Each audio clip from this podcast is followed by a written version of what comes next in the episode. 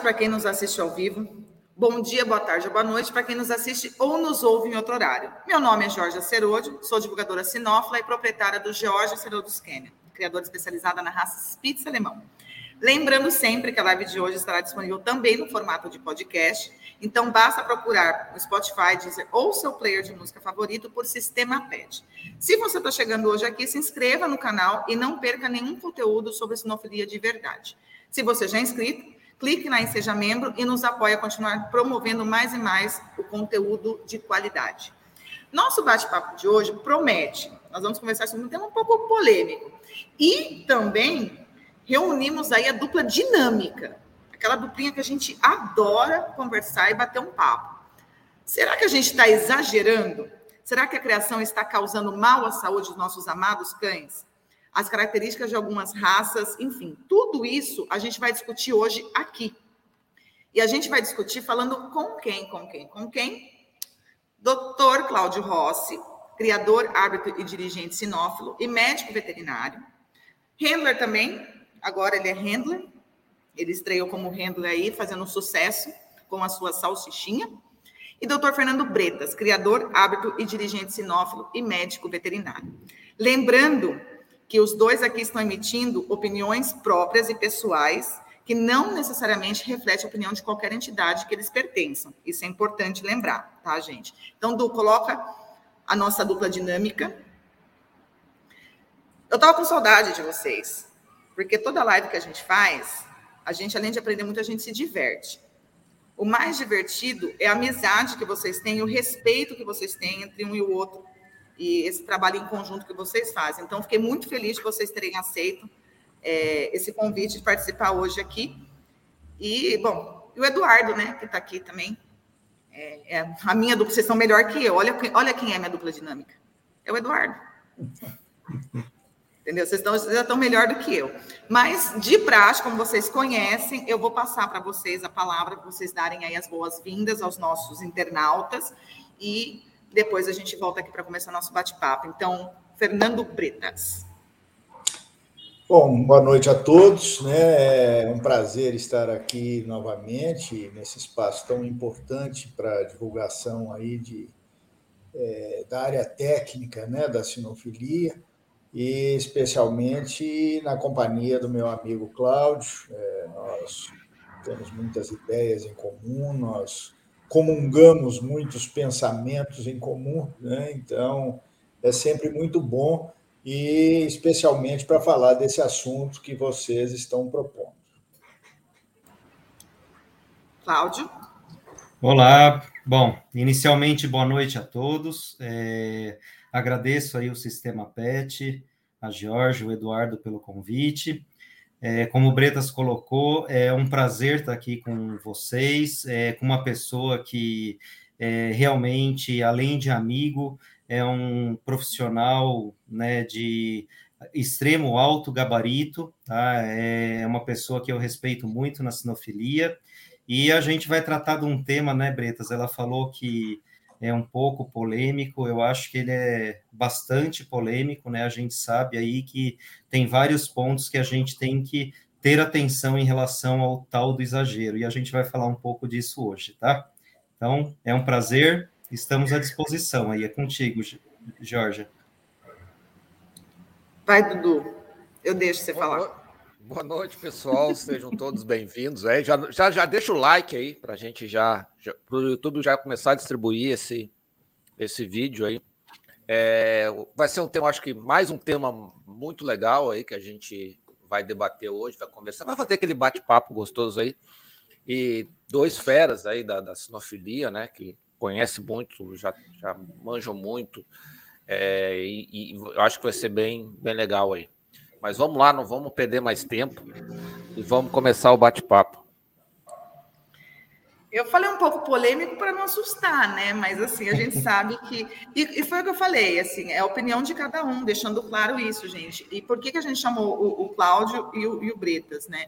Porque são pessoas que têm um conhecimento vasto e nas áreas em que eles atuam, como veterinários principalmente, é, são áreas que hoje estão aí no auge por causa desses exageros que a gente vem falando. Então, ninguém melhor do que eles. Mas, para começar, já começou pergunta aqui, gente. Eu já, já que... e as perguntas já tá. vieram. Mas, para começar, só para a gente é, voltar um pouquinho lá atrás, de coisas que a gente, inclusive, conversou na live com vocês, é, para quem está aí pela primeira vez, ou para refrescar a memória, fala para a gente, Cláudio, como é que é criada uma raça? Como é que é essa raça é criada e como que ela é reconhecida? Como que um cão pode ser uma raça de cão pode ser reconhecida? Só para a gente, a partir daí, ir para nosso para nossa polêmica. Tá. Bom, o primeiro ponto, né, é claro que a gente vai tratar aqui do sistema CBKC-FCI, né, então a gente vai falar um pouquinho de como funciona é, esse aceite, esse reconhecimento das raças, Tá? Geralmente, o que, que se tem inicialmente? Tá? Um, um local, um país, né, enfim, é, começa a selecionar animais com determinado intuito. Claro que geralmente está relacionado com uma finalidade, uma função, tá? Que pode ser mais direcionada, mais específica ou um, num espectro um pouco maior. Tá? Então, por isso que a gente tem aí a divisão das raças em grupos relacionados às suas características e funcionalidades.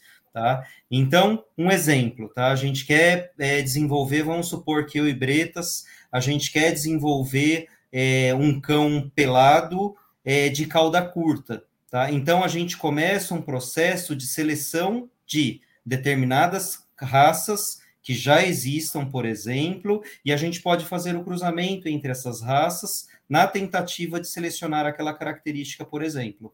Tá? Feito isso, quando você consegue atingir um objetivo, claro que geralmente esse objetivo ele não é conseguido único e tão somente cruzando dois exemplares daquelas duas raças, é feita muitas vezes com um conjunto, né? Várias raças são é, utilizadas até atingir o objetivo. Feito isso, você passa a ter o que a gente chama de uniformidade ou um padrão, tá? Você tem um animal que atende às suas características externas, né, fenotípicas que a gente fala, e claro que a partir daí você começa a trabalhar com aquelas características. Então, o que é ideal? Tá? Então, para se fazer um reconhecimento, geralmente esse reconhecimento é local.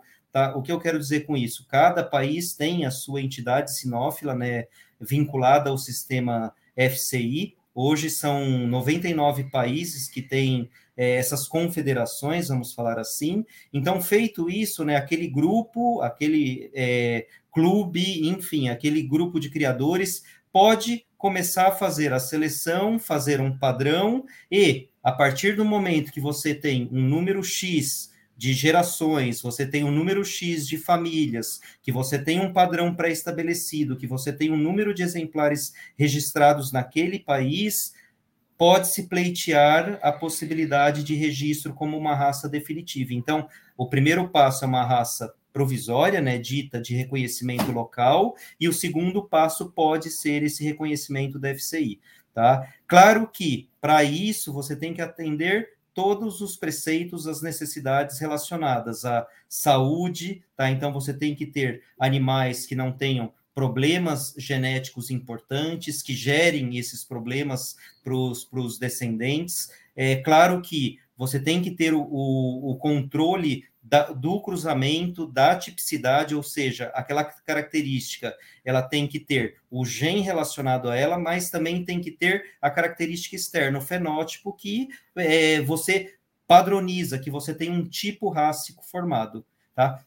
Feito toda essa coleção de informações, você pode submeter a um registro definitivo. Geralmente, o, o, país, né, o local que desenvolve a raça, é detentora do padrão, da possibilidade de mudanças no padrão daquela raça. Tá? Então, mais ou menos assim que funciona né, a seleção, o desenvolvimento e a criação das raças de maneira geral. É, Bretas, é, eu não sei se você quer complementar aí alguma coisa, se eu esqueci de alguma informação nesse, sentido antes de passar para o Eduardo?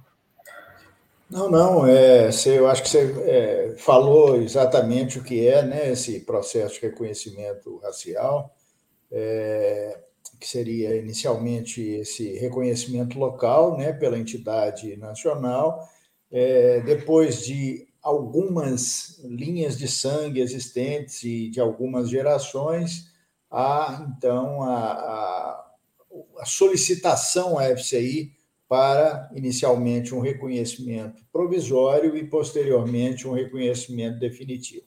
E a FCI, de uma maneira geral, é, hoje, com essa mudança toda que está ocorrendo, com essa importância do bem-estar animal, a FCI hoje já passa a ter algumas exigências maiores quando se vai criar ou que se vai solicitar o reconhecimento de uma raça. Então, muitas das raças atuais, se estivessem é, tendo o seu reconhecimento solicitado hoje, elas certamente não seriam aprovadas, tá? E eu só gostaria de aproveitar aqui para destacar a nossa é, audiência no Japão, né? porque o nosso amigo Alexandre Kobayashi, grande amigo, está aí uh, assistindo a, a, nossa live. Um grande abraço para ele. Eu, eu não gostei aqui, que ele falou um grande abraço para vocês, em especial aos meus amigos Rossi Bretas. Coba, eu estou com você toda semana. Em especial, em especial, mas tudo bem que bom estar no Japão, né? Que daí a gente não consegue se ver. É que quem é de casa, Jorge, a gente esquece. É, quem é não, é de casa. É, não, que, que, mas, enfim, gente, deixando claro também que Cláudio e Bretas não estão tentando né, formar uma raça de pelado é, é, é, rabo curto, tá? Sem rabo. Enfim. Graças a Deus, né? Só falta deixando claro. né? Porque assim, a, gente, a gente tem que explicar, né? Mas enfim. Pelado, pata curta e sem rabo. É, só falta, né? Amanhã sai que membros do Conselho Sinotécnico estão. depois, depois do Fluffy, do Bulldog Fluffy, eu acredito em qualquer coisa. Mas, Mas assim, ó, grande, a grande novidade agora é o Cavapu. Você já ouviu falar do Cavapu? Eles estão cruzando toneladas de Cavalier King Charles Spaniel com Poodle para vender. Chama Cavapu e assim vende a preços astronômicos é, para pessoas importantes. Então é a grande novidade que nós temos hoje, chama Cavapu. Ô, Du, tenta achar uma foto aí, porque eu fiquei curiosa. Mas enfim. É, é, não vou fazer propaganda, Jorge.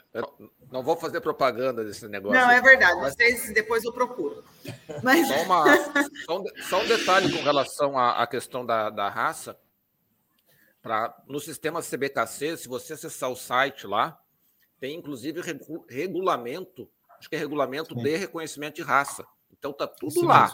Todo, todos os critérios que você tem que atender e tal, tá tudo lá. Então baixa, basta baixar e ver. Então aqui a pergunta do Romário, é, curiosidade média, quanto tempo se leva para criar uma nova raça? Tá lá, tá? Esse primeiro pra, desde o início do processo até o reconhecimento, se não me engano, são cinco anos.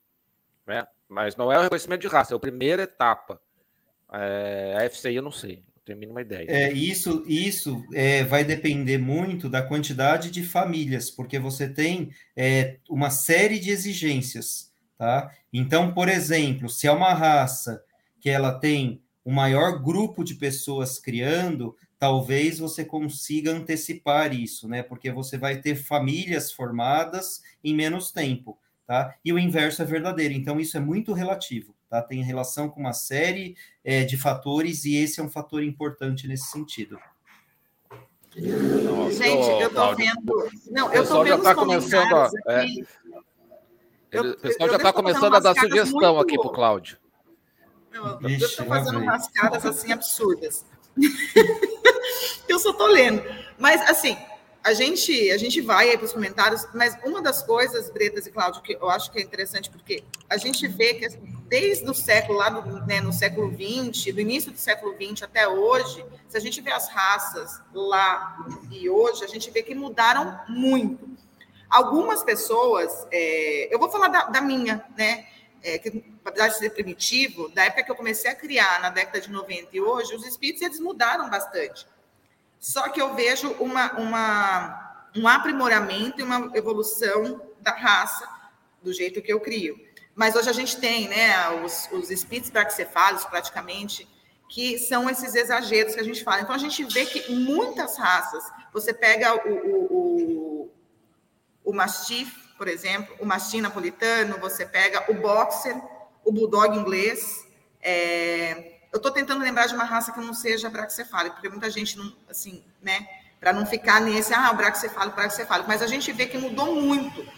Por que, que vocês acham que isso aconteceu? Vocês acham que foi uma seleção né, não natural, porque sempre teve a mão do homem, mas foi algo mais para aprimoramento genético ou foi algo buscando mais aí o ego Estética. do ser humano? É. O que, que você acha, Breno? Eu acho que foi 100% vaidade.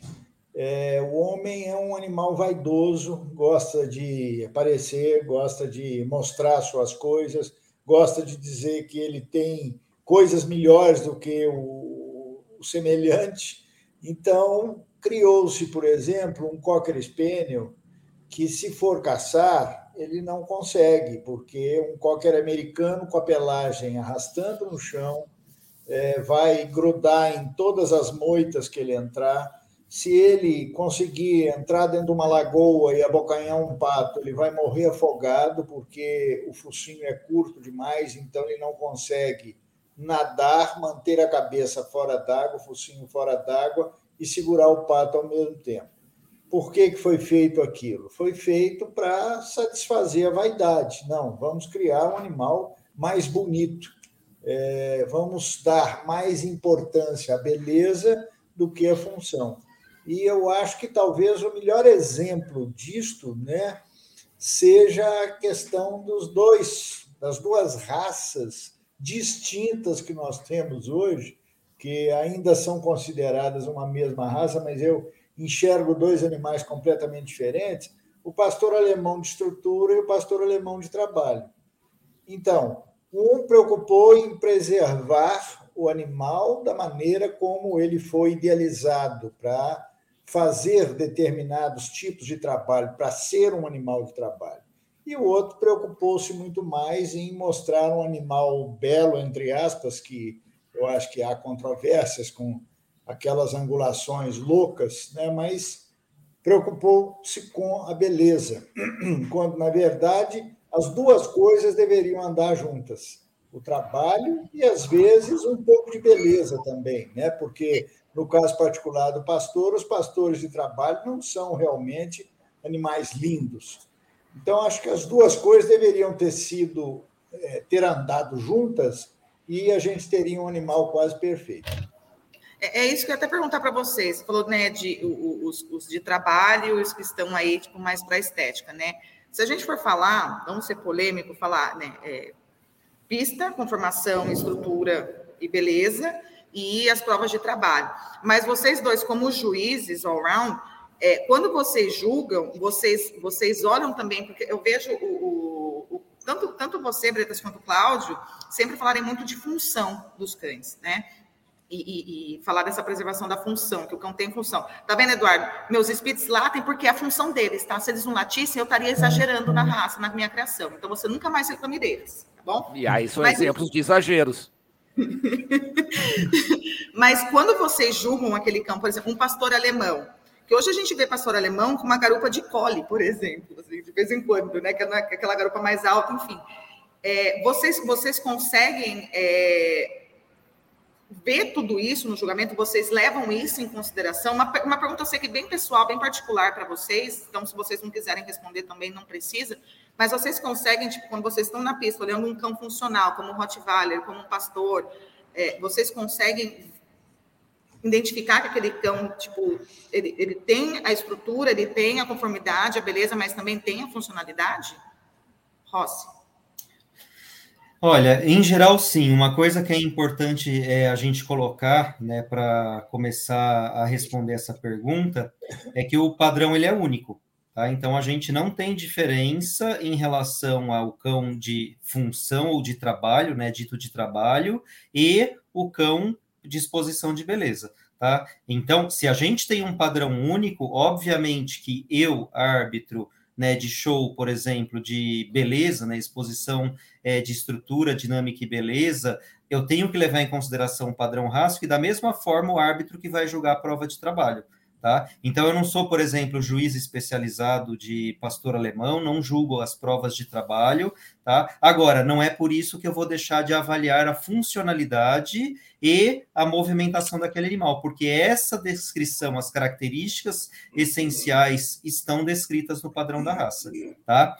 Claro que talvez né, o que a gente não tenha possibilidade, né, se a gente for pensar numa exposição é, de beleza, a gente tem uma quantidade de exemplares para julgar de diversas raças num único piso que atende a todos, num único, numa única dimensão que atende a todos. E muitas vezes a gente não tem possibilidade, por exemplo, de avaliar a resistência daquele animal. Tá? Agora, o que a gente não pode ter também é animais, por exemplo, que demonstram dificuldade respiratória, ou que respiram com a boca aberta, ofegação, tudo isso sim é avaliado, é possível, mesmo a gente tendo um tempo menor né, de percurso, de, de trabalho, de movimentação daquele animal. Tá? Então, a respondendo, Jorge, sim, a gente tem essa possibilidade, claro que nas dimensões de, de acordo com as possibilidades dentro de pista, tá bom?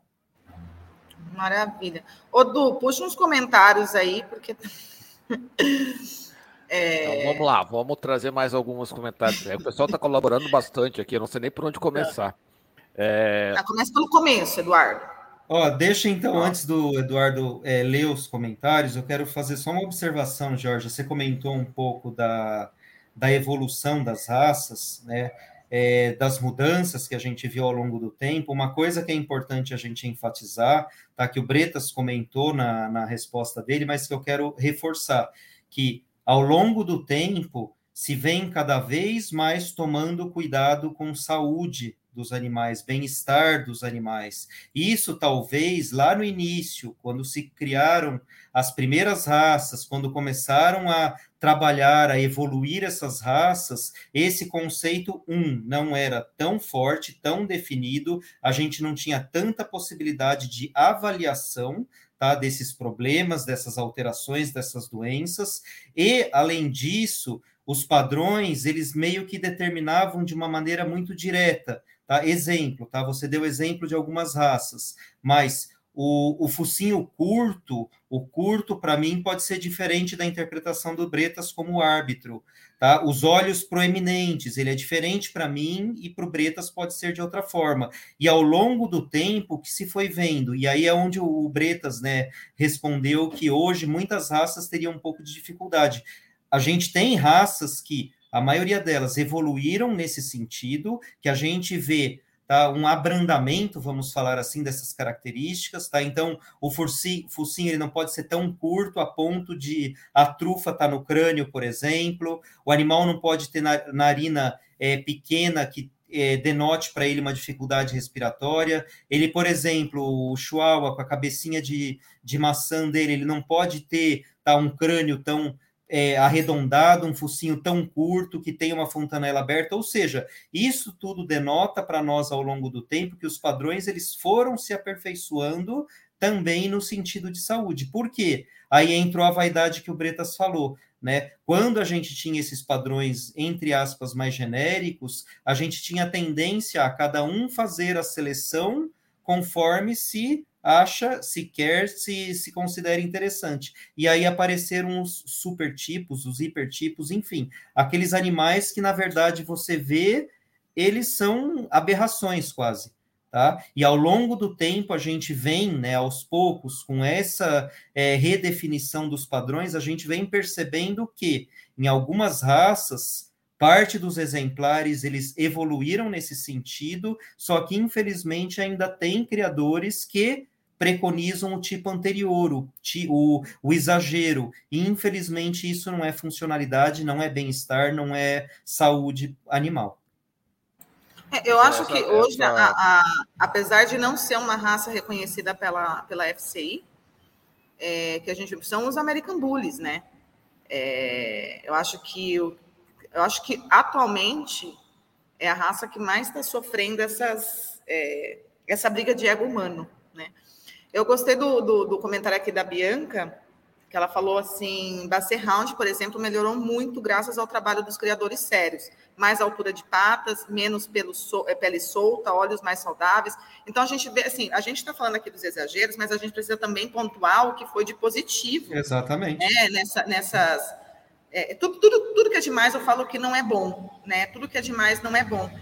E, e para vocês que estão chegando aí hoje, que é a primeira vez que assiste a gente, para vocês que não são criadores, mas gostam de sinofilia, estão pensando em criar, eu acho que isso é uma coisa é, importante para vocês terem em mente que o padrão está ali para ser uma direção, né, é um norte para a gente, para a gente seguir aquilo, e qualquer coisa que vá além daquilo, tanto para mais quanto para menos, é, tomem cuidado. É, é, eu acho que quem, quem, educa os nossos clientes, os, né, os, os, os futuros proprietários, somos nós criadores orientando e falando do porquê. É, eu, eu vou, calma, Eduardo. Eu vou me estender um pouco aqui, porque eu fiz uma. Eu fiz uns stories esses dias e eu fiz uma enquete. Uma enquete não, fiz um, uma, um box de perguntas. E teve uma pessoa que falou assim para mim: Ah, mas Georgia, o, eu vejo que os seus espíritos, eles não, eles não são aqueles espíritos com um pulsinho bem curtinho. Eu tenho um que é bem curtinho. Quer dizer que está errado? Porque eu não vejo que você tem. E aí eu expliquei o porquê. Né? O, é, é, então, o padrão ele está ali, a gente tem que saber que o padrão está ali, gente, também pela saúde e bem-estar animal. Existe um porquê está ali. Então, se já está ali, para que mudar? Para que mudar? Né? Tá, Muda outra lá. coisa. Du. Vamos, vamos lá. Tá assim, tem o pessoal. Nossa, os comentários pessoal aqui, vai, vai, essa live vai durar quatro horas aqui. Mas só deixa eu trazer aqui o da Fabiana. Dicas de passagem, parabéns, Fabiana, aí pela, pelo cargo aí de conselheira da CBKC. É, acho que o CBKC agregou aí uma pessoa com muito conhecimento aí nos quadros aí como, como consultora, com, não sei como é que é bem o termo. É, será que o criador, será que todo criador não vê aprimoramento na raça que cria? Eu sendo igual você, polêmica. Mas essa, essa pergunta é para mim, Fabi, não me coloque em más lençóis, porque eu falo demais. Vamos deixar o, o, Bretas e o Rossi. Eu acho, eu acho que. Não, o problema é de vocês. Ela, ela joga lenha na fogueira e, e, fecha o microfone, hein? Olha. Eu já. Aqui, não, ó. Isso para vocês. Olha, é, eu acho que deveria ser, mas infelizmente não é. é. E aí eu vou, eu vou falar uma coisa que pode não agradar a Geórgia, não sei, eu nunca, eu acho que eu nunca julguei os cães da Geórgia. Mas hoje me incomoda muito, muito, muito, muito é, os cães é, de companhia, porque o Spitz é um cão de companhia, né?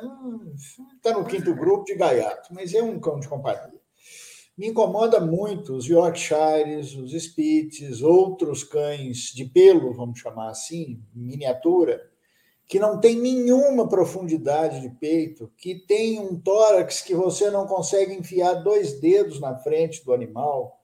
Então, eu tenho é, deixado de premiar animais que ganham na outra pista Best in Show em função disso. Ah, vou mandar cachorro meu para vocês julgar. Na minha opinião, é, esse, esse, essa estrutura ela é importante para o animal. Ele precisa de respirar. As fêmeas grávidas precisam de muito oxigênio. É, todas as vezes que a caixa é estreita demais, os membros ficam muito próximos, ele volta as patas para fora. Então, isso gera um esforço extra durante a movimentação.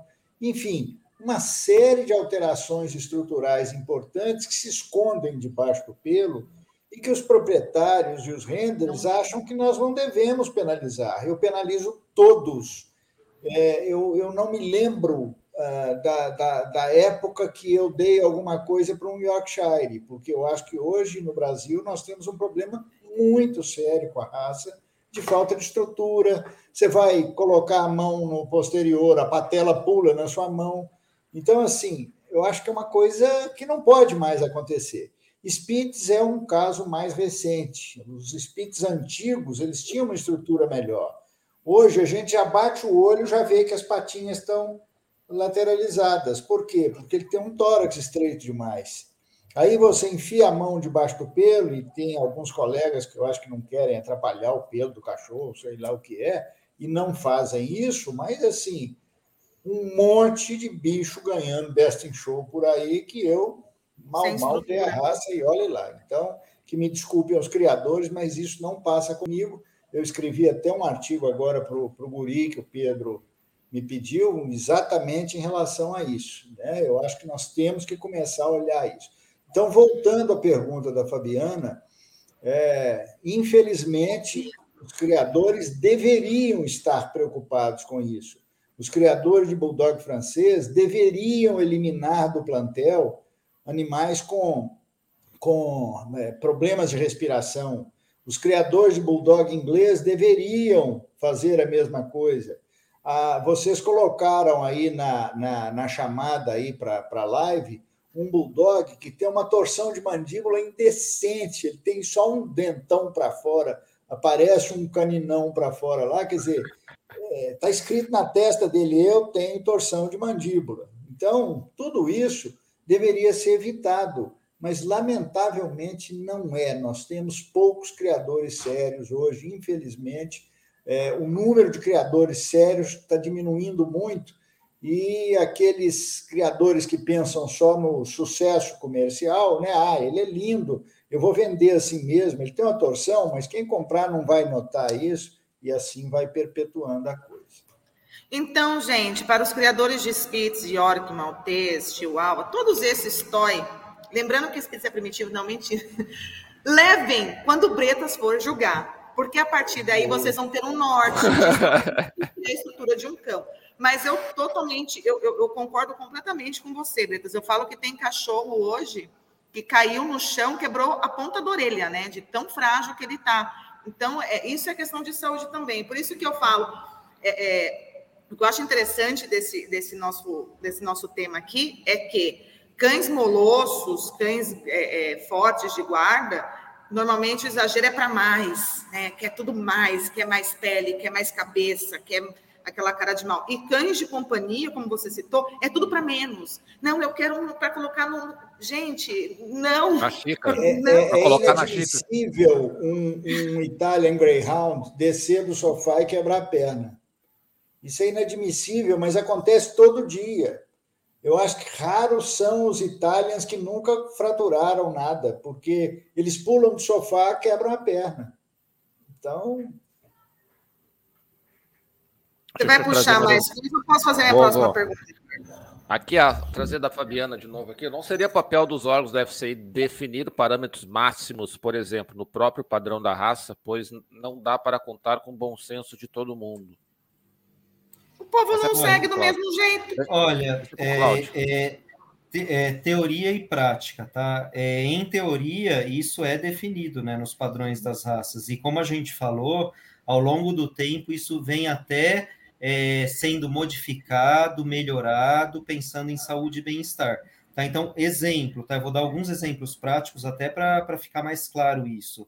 Né? É, sei lá, o pug, tá? Hoje o pug, o focinho não é mais curto como era antigamente no padrão. Hoje ele é relativamente curto, ou seja, ele não pode ter a trufa lá no crânio dele. Tá? Os olhos, eles não podem ser encobertos por, por ruga excessiva, tá? Isso está no padrão. O chihuahua não pode ter menos que um quilo, por exemplo, tá? O bulldog inglês, ele não pode ter excesso de rugas, ele não pode é, esconder os olhos com as rugas ali é, acima do focinho, tá? E assim por diante. Isso mostra que, na verdade, essas definições, peso, altura, tá? isso tudo é determinado no padrão das raças. Qual é o problema? Tá? É seguir ou não. Tá? E aí a gente tem, tá? Claro que tem os excelentes criadores que seguem essas premissas, que, por exemplo, se tem cães com dificuldade, com problema de saúde, é, não reproduzem esses animais, castram esses animais. Então, sim, temos criadores que seguem né, essas premissas é, que, que, que estão nos padrões de raças. Agora, qual o problema? Também temos o outro lado né? E por isso que o árbitro, né, além do criador, o árbitro é importante nesse papel. Tá? Então, o meu papel, o do Bretas e de todos os colegas árbitros é sim penalizar, é sim desqualificar, punir esses animais. Por quê? Porque eles não devem ser selecionados para reprodução. Tá? A partir do momento que esse animal ganha, ele está recebendo ali praticamente o protocolo de que ele é apto para reprodução.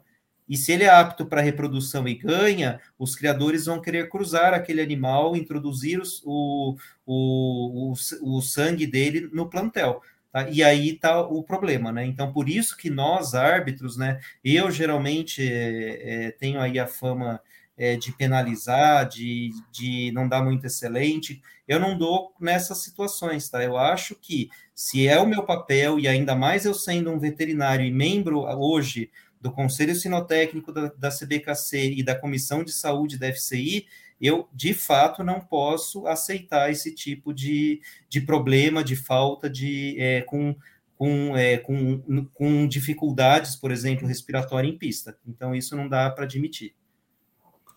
Deixa eu só complementar uma coisa aqui, porque ela, ela perguntou a respeito da o que, que a FCI faz em relação a determinadas coisas. Na verdade, a FCI hoje ela tem criado algumas recomendações, vamos dizer assim, né, para a, a execução da, da, do padrão pelo país de origem. Mas o padrão ainda é do país de origem. Então, é, eu sempre, de um lado e de outro, eu sempre é, faço comparações, né? porque eu sou também juiz ornitológico, eu julgo canários, e nos canários nós temos uma coisa diferente. É, nos dez anos iniciais de uma raça, o país de origem é o dono do padrão. Após dez anos de reconhecimento, a, a entidade maior, né, que no caso é a CON, Confederação Ornitológica Mundial, passa a ser dona. Então, qualquer modificação do padrão é feita a partir da sugestão de um país membro. Ó, o Brasil sugere que a raça Gloucester é, tenha uma valorização maior no item topete. Isso vai entrar em votação por todos os países membros e a alteração vai ser feita. Então, assim, é, eu não acho muito interessante essa conduta da FCI de manter uh, o país como o dono do padrão a vida inteira, né? porque nós, de vez em quando, temos alguns problemas. Exemplo, Italian Greyhound, que eu acabei de comentar sobre a raça. Alguns anos atrás, um grupo de pessoas da Itália que criava cães sólidos resolveu que os italianos teriam que ser absolutamente sólidos, poderiam ter pequenas manchas nos dedos e pequena mancha no peito. Isso simplesmente quase exterminou a raça no mundo, porque ninguém tinha cães, todos tinham colar, todos tinham luvas, botas, e é, foi a partir de um grupo de criadores né, que mandava na raça na Itália. Então eu Sem acho que. ela pode ser. Ela pode, ela pode estar mais popular num outro país do que no país de origem também, né? Ah, sim, com certeza, com certeza. Né? Então, Uh, se eu puder só complementar a resposta, é, a, além disso, né, a gente tem todos os padrões de raças, a gente tem aquelas é, definições gerais que têm relação com conformidade, com saúde, com bem-estar, e isso todo padrão de raça da FCI tem. Tá? Então, qualquer animal que não tenha características, que execute a sua funcionalidade, não tenha conformidade daquela raça e tenha qualquer sinal de anomalia, de problema de saúde e que tenha prejuízo, ou seja, o bem-estar animal afetado, elas devem ser penalizadas e não devem ser animais reproduzidos. E a gente tem que lembrar que também tem os regulamentos, né, Bretas? A gente tem, por exemplo, é, a determinação dos regulamentos, por exemplo, de árbitro, de criação, no nosso caso, e uma série de outros que também levam em direção a temos que criar cães saudáveis, funcionais e que tenham bem-estar. Tá? Então, tudo isso ó, faz parte do que a gente é, preconiza, né? Uma criação saudável e que preze pelo bem-estar animal. Tem um comentário aqui do Marcos Colasco, que teve com a gente aqui na última live. Ele fala assim: o padrão FCI abre muito para interpretação. Exemplo, no padrão do aqui tem nu, tem olho leva, levemente angulado. O que é ser levemente angulado?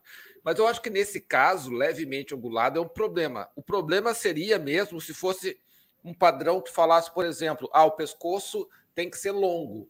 Do jeito, se, alguém escrever que o pescoço deve ser longo, em poucos anos a gente vai ter a volta do braqueossauro, né? Porque vai ser um.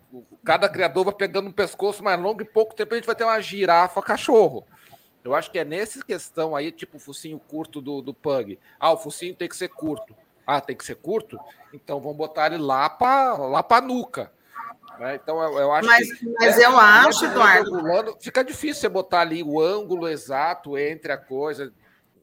Acho que aí Mas eu, eu, acho, eu acho que isso depende, porque assim, eu não sei o do Pug, mas dois Spitz, por exemplo, eles falam, no padrão, fala exatamente assim, tipo, ah, é, proporção de fuça para crânio, é 2 por 4. Obviamente, assim, 2 por 4 a gente fala, tipo, dependendo do tamanho, vai aumentando, porque tem que ser proporcional ao tamanho do cão.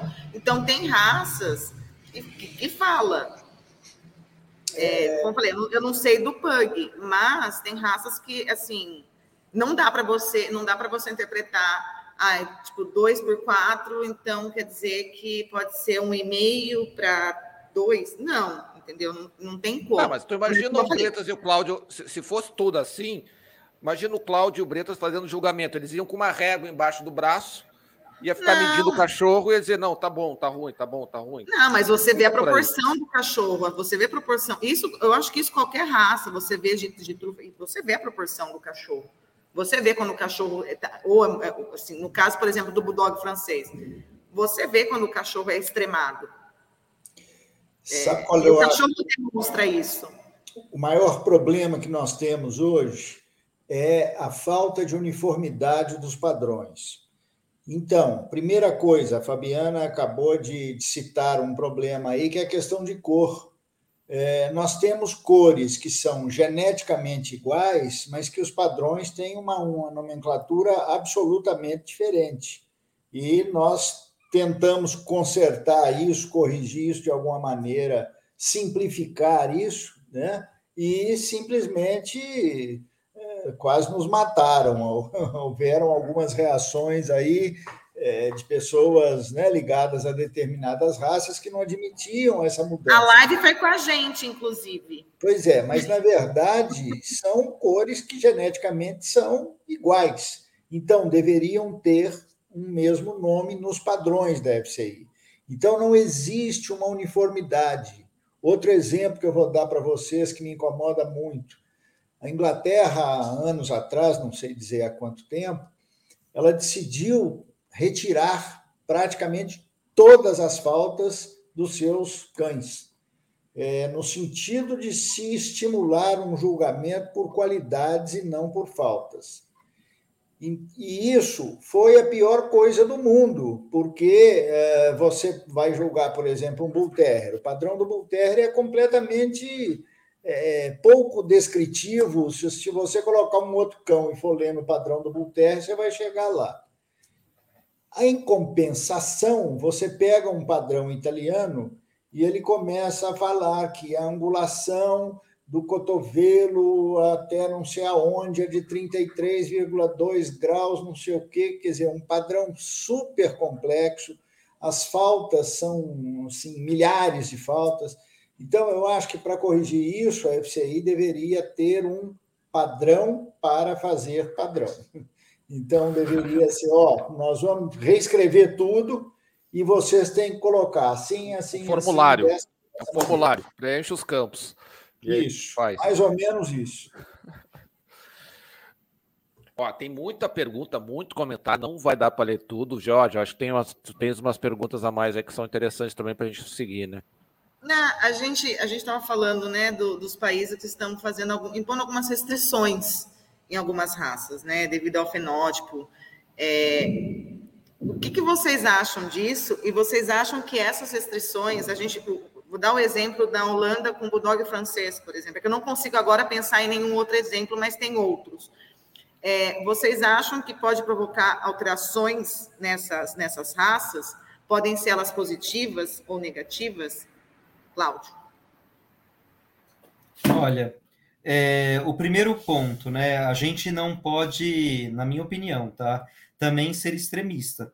Tá? E para mim também, né, esse é um conceito que já foge dos preceitos que a gente tem de funcionalidade, de criação, mesmo porque são raças aí centenárias, muitas vezes, e que, de repente, você proíbe a criação, tá? É, eu acho que seria mais saudável se determinar o que, que você tem de problema, de exagero, enfim, de o que pode ser melhorado, o que deve ser trabalhado naquela raça, e você dá um período para tentativa de adaptação, para tentativa de alterações, enfim. Eu acho que isso, né, esse tipo de formato de condução é sempre a melhor forma de conduzir. Tá? Agora, né, infelizmente, a gente sabe que cada país tem é, as suas regulamentações, as suas leis. É, infelizmente, a gente tem aí as pessoas que são extremistas em tudo, tá? Então, em todas as áreas a gente tem isso,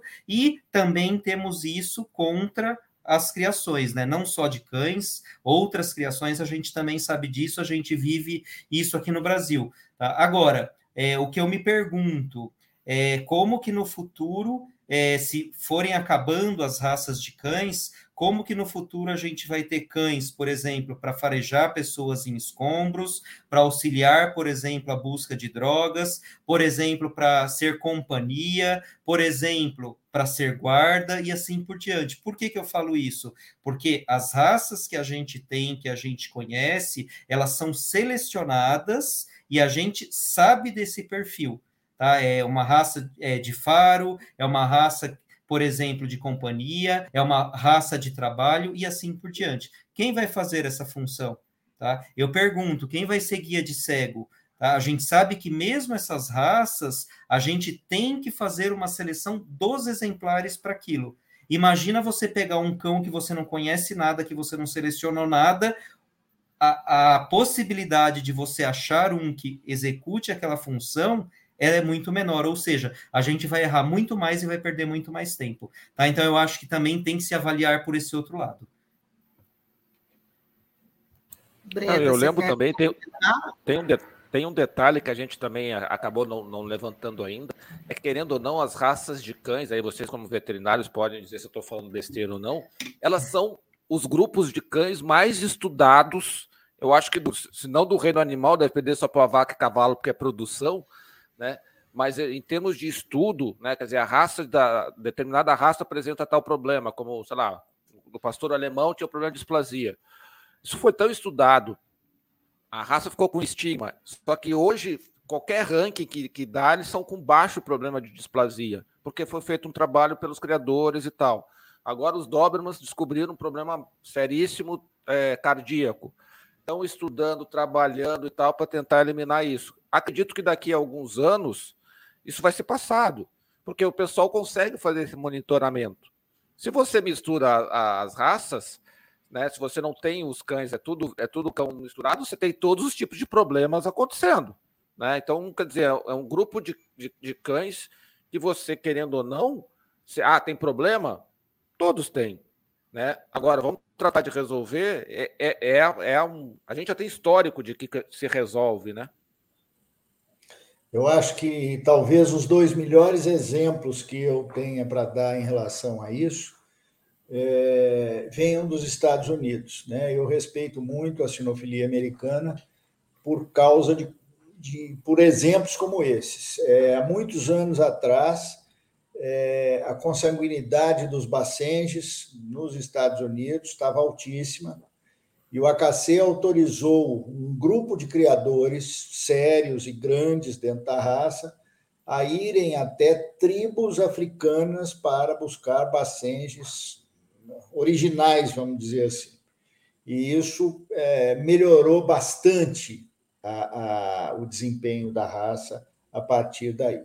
E mais recentemente, eu não sei o resultado disso, mas parece que fizeram um estudo uh, mostrando que a raça, uma das raças mais próximas em termos genéticos da, da, dos dálmatas, eram pointer ingleses. E o AKC também pegou meia dúzia de criadores e autorizou o cruzamento de dálmatas com pointers ingleses, no sentido de se tentar eliminar o problema de cálculo renal em dálmatas é, idosos, que sempre acontece, né? quase 100%. Então, assim, é, eu não vejo a, extinção, a proibição de uma raça, né?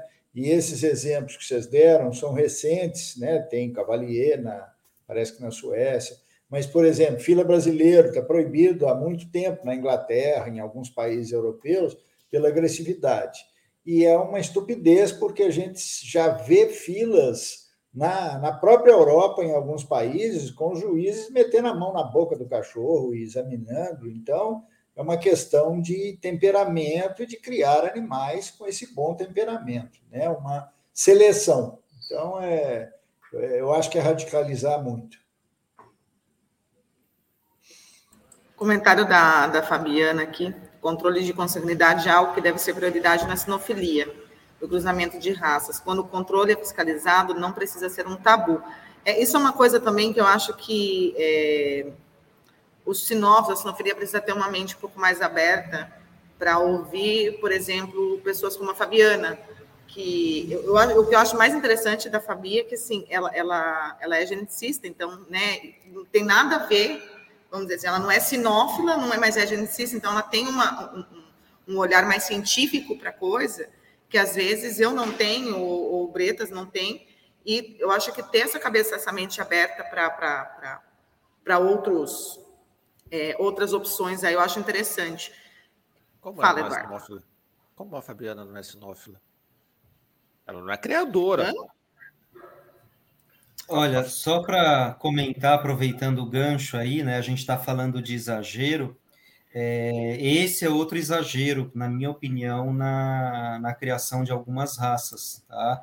Que é você ter é, uma gr grande consanguinidade, né? O, o que a gente chama de inbreeding aí, que é o cruzamento, né, de animais com algum grau de parentesco, né, um parentesco próximo. Então, como exemplo, sei lá, dois irmãos, pai e mãe em comum, ou meio irmãos que têm um pai ou uma mãe em comum, primos, enfim, tá? É, são essas situações. E hoje a gente tem algumas raças que têm um, esse coeficiente de inbreeding bastante elevado. Tá? E aí a importância né, do, do trabalho, a gente deu aí o exemplo, vocês comentaram, a Fabiana está aí conosco, é, das pessoas, né, dos geneticistas, ou, é, ah, quero me utilizar de um programa que me auxilie nesse sentido, ok, mas de alguma forma a gente tem que tomar cuidado com isso também. Por quê? Porque, ok, a gente talvez é, selecione características externas, né, fenotípicas, que sejam interessantes, que a gente é, queira selecionar, mas a gente tem que entender que, ao mesmo tempo, a gente pode trazer os problemas, selecionar as doenças, tá? ou as cores que gerem esses problemas adiante e tudo isso, tá? Então, por isso que esse ponto, tá, na minha opinião, em algumas raças, a gente tem um certo exagero também e que precisa ser controlado. Tá? Não sei o que, que o Bretas é, pensa sobre isso, mas eu acho que é outro exagero em algumas situações aqui na. Não, na, não só aqui, tá? Na sinofilia em alguns países. É, na verdade, eu acho que nós é, chegamos a um ponto da sinofilia que nós deveríamos, pelo menos os criadores sérios, porque, é, infelizmente, pelo tamanho do nosso país, pela diferença dos estados em termos de sinofilia, de criação, às vezes não dá para se impor normas tão rígidas. Mas os criadores sérios, eles podem perfeitamente começar a se utilizar de ferramentas que hoje estão muito mais disponíveis, estão muito mais baratas, né? tipo controle é, de doenças genéticas a partir de exames, controle de características raciais a partir de, um, de cruzamentos mais criteriosos. Então, assim, o criador sério tem tudo para fazer, é, é, para fabricar animais de boa qualidade em termos de saúde, em termos de bem-estar, enfim, é, e dentro do padrão. Né? Eu acho que a gente tem plenas condições. É, o bulldog ele não precisa de ficar com a língua e com os dentes para fora e o handler segurando aqui de baixo é, para ser mostrado. Tem muito cão aí que não é tão exageradamente prognata e que tem uma boa conformação de cabeça, de, de mandíbula principalmente. Então, eu acho que nós temos que nos conscientizar de que as coisas não são dessa maneira. É, eu vou evitar a, citar a raça, porque pode ser é, reconhecida, mas eu julguei há pouco tempo um cão que não é raça que tem problemas respiratórios, tá? não está incluída, não é um braxcefálico, e o animal não respirava em pista a ponto do Rendler falar: Poxa, não vai morrer não, hein? E eu não dei nada para esse animal e o cara ficou bravo comigo. Poxa, mas nem o CAC. Eu falei: Nem o CAC. Esse bicho não respira, ele vai morrer. Você brincou, mas ele vai morrer a qualquer hora. Então nós temos que passar. Eu vou dar uma consulta para ele depois do dado da pista, né? Pois é, temos que passar a coibir esse tipo de coisa, sabe? Agora, o, o Bretas, é. você estava falando né, do, do prognatismo, dos braxcefálicos, né, do, do prognatismo. Algumas raças a gente sabe que possui essa, né, essa característica, e inclusive são características não encontradas em nenhum outro mamífero, assim, né? E aí esse, esse prognatismo tão acentuado. Então, assim, por que ainda manter essas características? Assim, por que, que já que a gente está falando do prognatismo, né? Por que manter o prognatismo se é algo que não não é natural, não, não, não nasceu é. naturalmente, né? O cão ele, ele foi selecionado prognata para morder de baixo para cima. Então eram bulldogs. Né? Hoje eu costumo dizer que são buck dogs. São, é, é, e mesmo assim, se o bode for grande, ele não consegue abocanhar. É, então, a, a, essa, esse prognatismo ele facilita a apreensão do animal é, mordendo-se de baixo para cima. E a frente larga faz com que aquele animal né, seja subjugado, e isso é, então, a função do bulldog original, que era um cão muito maior, que respirava bem, que não era tão prognata. Só que, em função de beleza, esses cães foram ficando menores, as frentes foram se abrindo cada vez mais, né? Tem bulldog que se acha que na hora da fabricação Deus errou a coisa e viu que estava soltando um cachorro sem perna e colocou de qualquer jeito a perna do lado, fica aquela o peito no chão estranha, né? Então assim é, é o, o, acho que talvez o melhor exemplo de um exagero, né? Então o tamanho diminuiu, é, houve uma série de modificações na cabeça, o focinho está quase é, junto com a garganta, né? o, a trufa debaixo de um, uma, uma massa de rugas. Então, tudo isso é muito ruim. Mas não é só o Bulldog, né? A gente está falando de, nossa, quantas raças ratas, né? Que, que, que, e, raças pequenas, às vezes, né? É um monte. Né? Não, tem muito cão de, de nono grupo, por exemplo, onde o prognatismo é aceito. É, tem raças que se aceita qualquer coisa, né? Pode ser tesoura, torquesa ou prognata, ou levemente prognata. Não tem nenhum sentido isso, né? Não tem um motivo para isso, mas alguns padrões admitem. Você sabe, antes da gente fazer, antes da gente fazer a chamadinha. O, o, o Akita americano foi reconhecido, né, com o ridículo nome de grande cão japonês, é, admitia-se, o padrão falava que podia ter falta de dente. E na época eu fiquei indignado com isso, porque eu nunca tinha visto um cão é, da raça com falta de dente. Não é uma coisa comum. Então, você é, oferecer essa possibilidade para o criador, ó, se nascer um com falta de dente aí, legal, não tem problema não. É absurdo isso, né?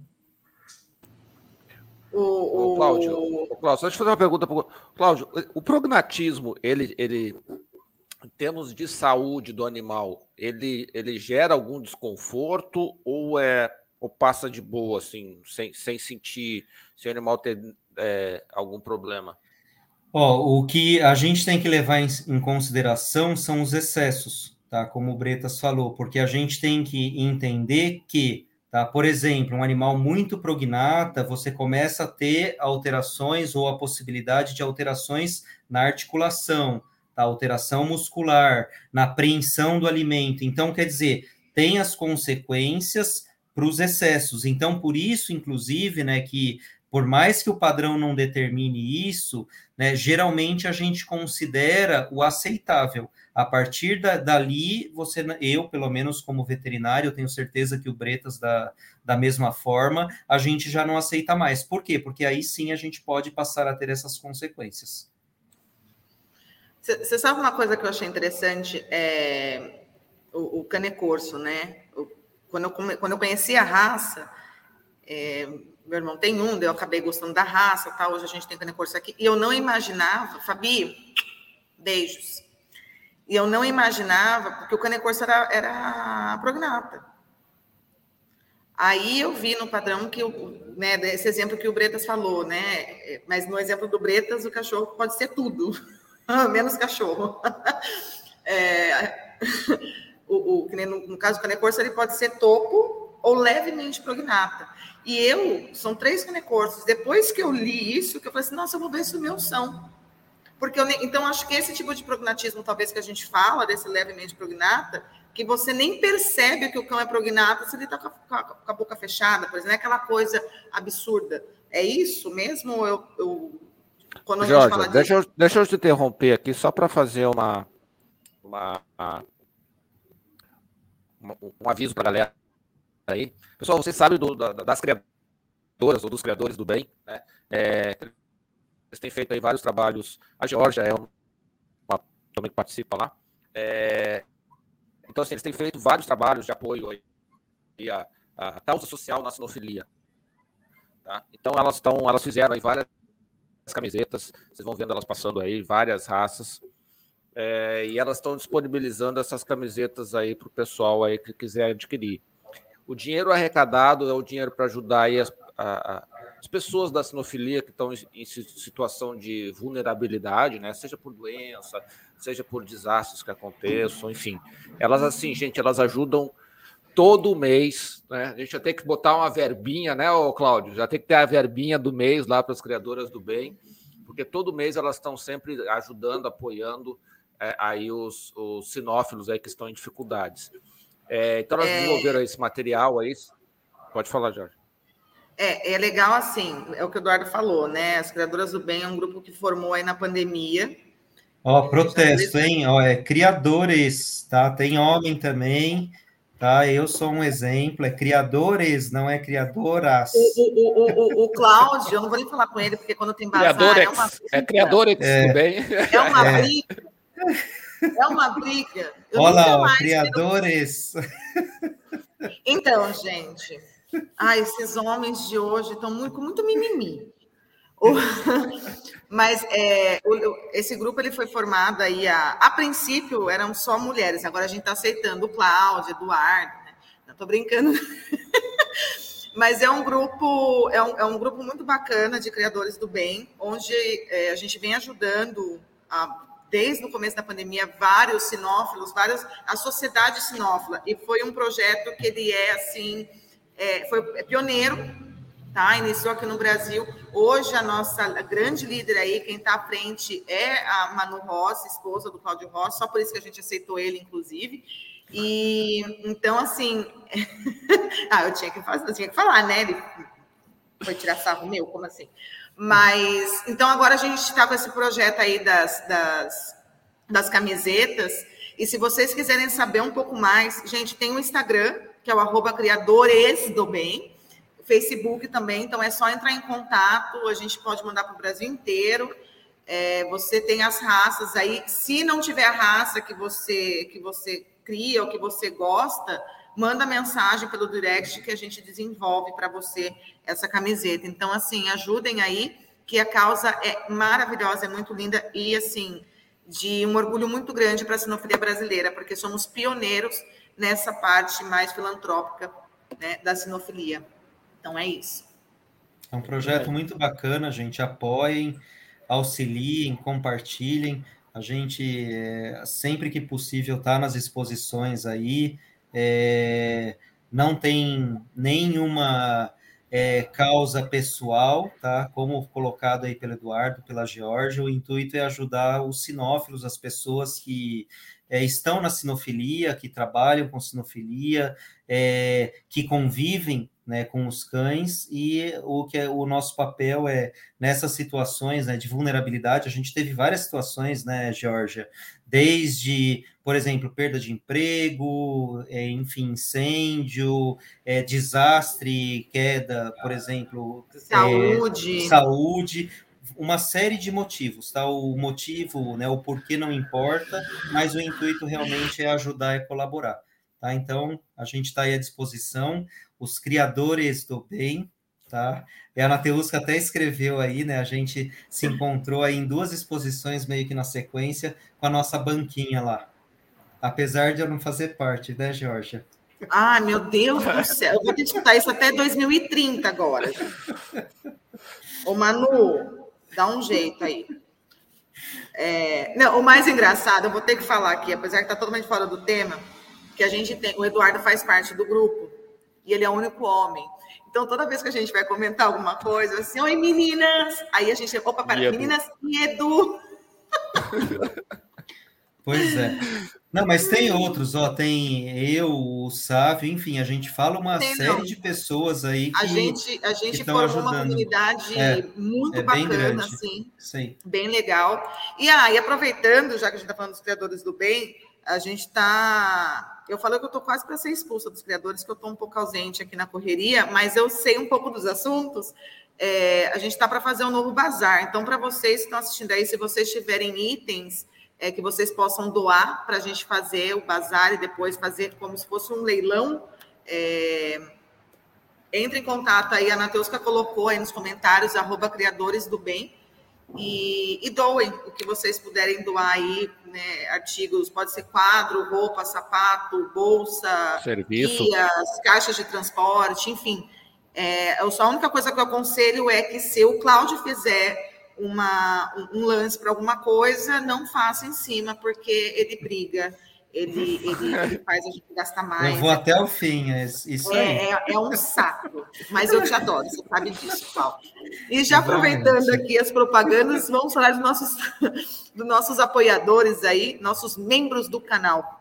O que é ser membro do canal? É muito simples, inclusive. Ser membro do canal é você apoiar o sistema PET para que a gente possa vir aqui todas as semanas, é, trazendo temas aí que são importantes, que são interessantes para o aprendizado, para o dia a dia da sinofilia do criador. Como que você, o que, que você ganha com isso? Além da informação, né, e trazendo aqui pessoas como o Bretas, o, o Cláudio, os convidados que já passaram por aqui, você também pode divulgar o seu trabalho. Então, como vocês estão vendo aí, divulgando o trabalho, tanto, quando, tanto como é, é, criador, mas se você é um veterinário e quer divulgar seu trabalho, fique à vontade também pagando bem. A gente está colocando aqui, não, mentira. É, os planos não, não, são mentira, três... não, pagando a gente põe mesmo. Ai, Eduardo, sabe aquela brincadeira, tipo, de verdade? Poxa, você não sacou. Mas é muito simples, é só ir embaixo ali no YouTube e colocar, e clicar em Seja Membro. E aí você pode escolher os, os planos. É, tem plano a partir de R$ 2,99 e o plano que é Best in Show, é R$ 39,99. Como todos nós somos Best Show, porque nós somos the best, sem prognatismo acentuado, sem excesso de ruga, né? Então a gente é Best in Show. Então vão lá e tornem-se. Ó, oh, Nateusca, linda, maravilhosa. Nova membro, muito obrigada. Preciso falar com você para a gente falar de uma live, inclusive, tá? Depois eu te mando mensagem.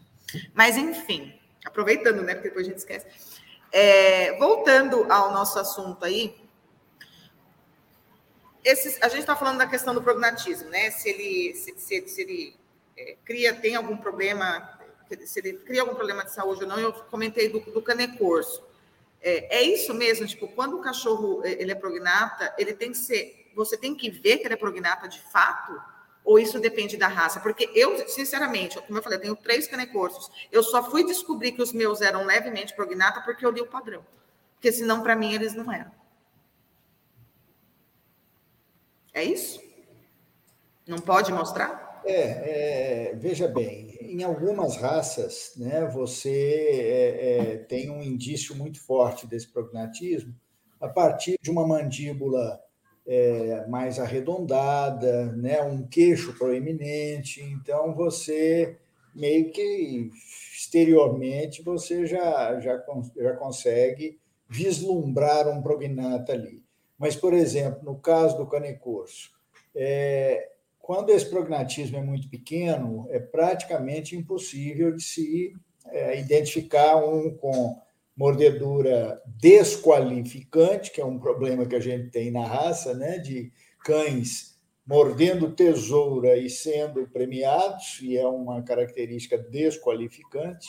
Então, assim, obviamente que a, passa uma impressão de um focinho um pouco mais longo quando tem é, uma mordedura em tesoura, mas é mínima, uma diferença mínima. No caso particular do canecorso, eu não arriscaria, é, olhando por fora, falar é prognato ou não é. Agora, nos bulldogs, por exemplo, isso é muito visível, né? Aquele queixo projetado, a mandíbula mais arredondada, isso é bem mais visível. É, e aí, só pro, complementando, né, o canicorso, que foi o exemplo dado, é uma raça que o padrão menciona, né, que o prognatismo, ele pode ser de até 5 milímetros, meio centímetro aí, tá? Ou seja, ele tem que ser mais justo, e por isso que geralmente a gente não identifica os cães olhando externamente, tá? E só para comentar também, o Bretas falou é, das raças que pode tudo, e a gente tem raças, inclusive, que o padrão não fala nada, né, Bretas? Então, é importante, por exemplo, citar o piquinês, que não tem o que, que é a mordedura do piquinês. É, outro exemplo, o papilon, a gente não tem a menção no padrão, tá? Então, só para lembrar que tem aquelas que podem muito e tem aquelas que pode tudo, né? Porque a partir do momento que você não tem, Pode. Mas é que tá, mas, o, Cláudio. Como é que vocês fazem para julgar? Não, mas é que tá. Deixa eu, deixa eu, deixa eu complementar a pergunta da Georgia aí. É, quando não fala nada, não seria o natural, assim, é, que eu imagino que o natural de um cão seja mordedura em, tesoura. tesoura, né? É, é, esse é o natural. Se ele não fala que, porque na minha visão de completo é, leigo, como que o piquenês vai ter vai, vai ter é, eu vou dizer que. Ah, não, mas o padrão não proíbe. Mas é um cachorro. O cachorro é. O normal é assim. Para eu aceitar o outro lado, para eu aceitar o errado, eu tenho que dizer que eu aceito o errado. Ou não? Não funciona assim. Como é que um pequenês então, vai ter mordedura em tesoura? Então, é relativo, é aí que tá. Tá? Depende muito também do tipo físico, da cabeça. Tá? Então, exemplo, ó, o que a Georgia está falando. Você imaginar um piquenês com mordedura em tesoura, Tá? É muito pouco provável. Agora, se tiver em pista um cão em tesoura, eu posso penalizar da minha consciência do que eu acho que devo, mas o padrão em si ele não remete a essa penalização. Tá? Então, por isso que a gente também não pode.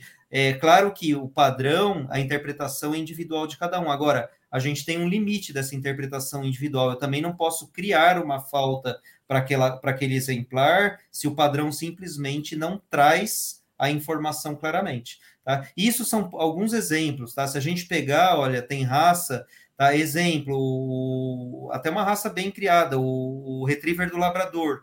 Você não tem formato de olhos no padrão. Tá? E aí a gente leva em consideração o que seria pensando no tipo físico do animal. Tá? Então, ele vai ser redondo? Provavelmente não tá? Ele vai ser mais provalado, tá? Pro amendoado. Agora, de novo, é uma interpretação individual, tá? É difícil, tá? É né? complexo em é, algumas situações. É, porque eu já estou criando aqui na cabeça um monte de, de, de, de pegadinhas. Tá, mas o. E, e, a mais radical, tá? Mas o padrão diz que ele tem que ter quatro patas, né? É... Aí, Eduardo.